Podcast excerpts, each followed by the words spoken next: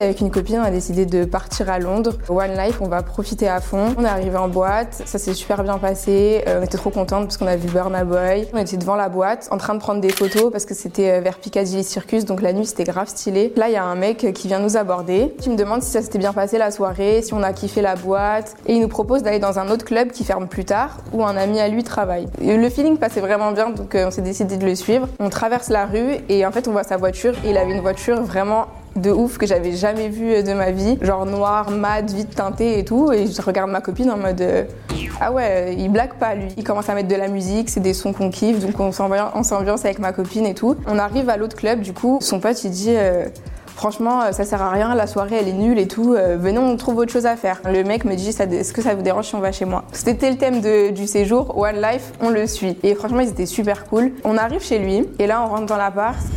C'était un truc de ouf. Là, je vois des plafonds super hauts, un immeuble typiquement londonien en fait dans les beaux quartiers et tout. J'étais en mode ah oui d'accord. On était euh, tous les quatre et franchement ça c'était une super bonne soirée. Et on a joué au Jenga, genre vraiment improbable. Le mec, je commence à un peu mieux parler avec lui. Je comprends que je lui plais vraiment et que bah moi physiquement il me plaît aussi. Et on se dit bah on va échanger nos contacts en fait. On va essayer de se revoir. Du coup, on est quand même resté jusqu'à, je crois, 7 heures du matin chez, lui. Euh, j'avais l'impression d'être dans une série ou dans un film. Euh, du coup, on est rentré. On s'est réveillé très tard le lendemain. Et du coup, je parlais avec lui par message, en fait. Je lui dis, bah, on va à tel endroit. Euh, si tu veux, rejoins-nous avec ton pote. La soirée, elle se passe un petit peu comme la veille, mais juste, on était un peu plus à l'aise, du coup. On rigole bien, on a un peu dansé, on a un peu bu de champagne tout. C'était sympa. Le lendemain, nous, on rentre à Paris. Et en fait, il m'appelait tous les jours en FaceTime. On parlait vraiment de plein, plein de sujets. Il était super intéressant. Il m'explique qu'il fait des investissements euh, en bourse. Il avait vraiment beaucoup d'argent. C'est pas quelque chose euh, auquel je suis habituée. Il faisait que de me dire viens à Londres, reviens à Londres, reviens à Londres. Le jour arrive, je pars à Londres. Premier soir, on est parti au restaurant. Le lendemain, bah, il devait travailler. Du coup, je l'ai suivi toute sa journée. Et il me présente, en fait, à chaque fois, il dit my new wife, donc sa nouvelle femme. Moi, j'avoue, j'étais en mode comme ça, genre dans la voiture, ouais, ouais, c'est moi et tout. J'étais super contente. On vivait notre journée euh, comme un couple, en fait. L'avant-dernier jour, je l'ai senti un petit peu bizarre on se balade dans Londres et tout. Et à un moment, on est dans un magasin et son téléphone il sonne il me dit Attends, je sors, euh, je réponds au téléphone dehors. Je fais mes achats, je ressors et en fait, euh, il raccroche direct le téléphone. On rentre dans la voiture et en fait, il faut savoir que lui, dans la voiture, euh, il est tout le temps au téléphone et il répond tout le temps devant moi. Et là, du coup, sur l'écran de la voiture, il y a le nom d'une fille qui s'affiche et il répond pas.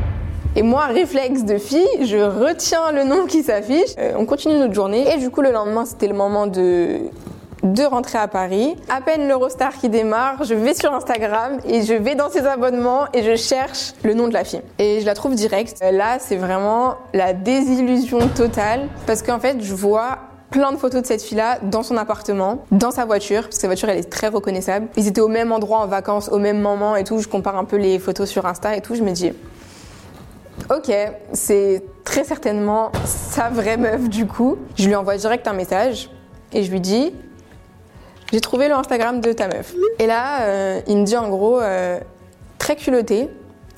Et du coup, point d'interrogation. Je lui réponds juste euh, Elle est très jolie. Il me dit Et c'est tout, genre Et je lui dis Bah, tu veux que je te dise quoi? Enfin, en vrai, on n'est pas ensemble on se doit rien et tout, mais c'est déjà je me sens très mal par rapport à elle. Genre ça se fait pas, tu vois. Alors en vrai, j'étais pas énervée, j'étais juste euh, grave euh, déçue et un peu, enfin et dégoûtée. J'imaginais déjà ma vie en train de faire des allers-retours entre Paris et Londres, à vivre ma belle vie, euh, partir en vacances et tout. Je me suis dit, je vais juste prendre mes distances en fait. Je vais juste arrêter de de lui parler, mais en fait, il me laissait pas. Il m'appelait tous les jours en FaceTime et du coup en fait ce qui s'est passé euh, c'est que je l'ai ghosté et c'est comme ça que mon rêve d'être une euh, riche fille de Londres s'est évanoui et que je suis retournée à ma petite vie parisienne euh, tranquille.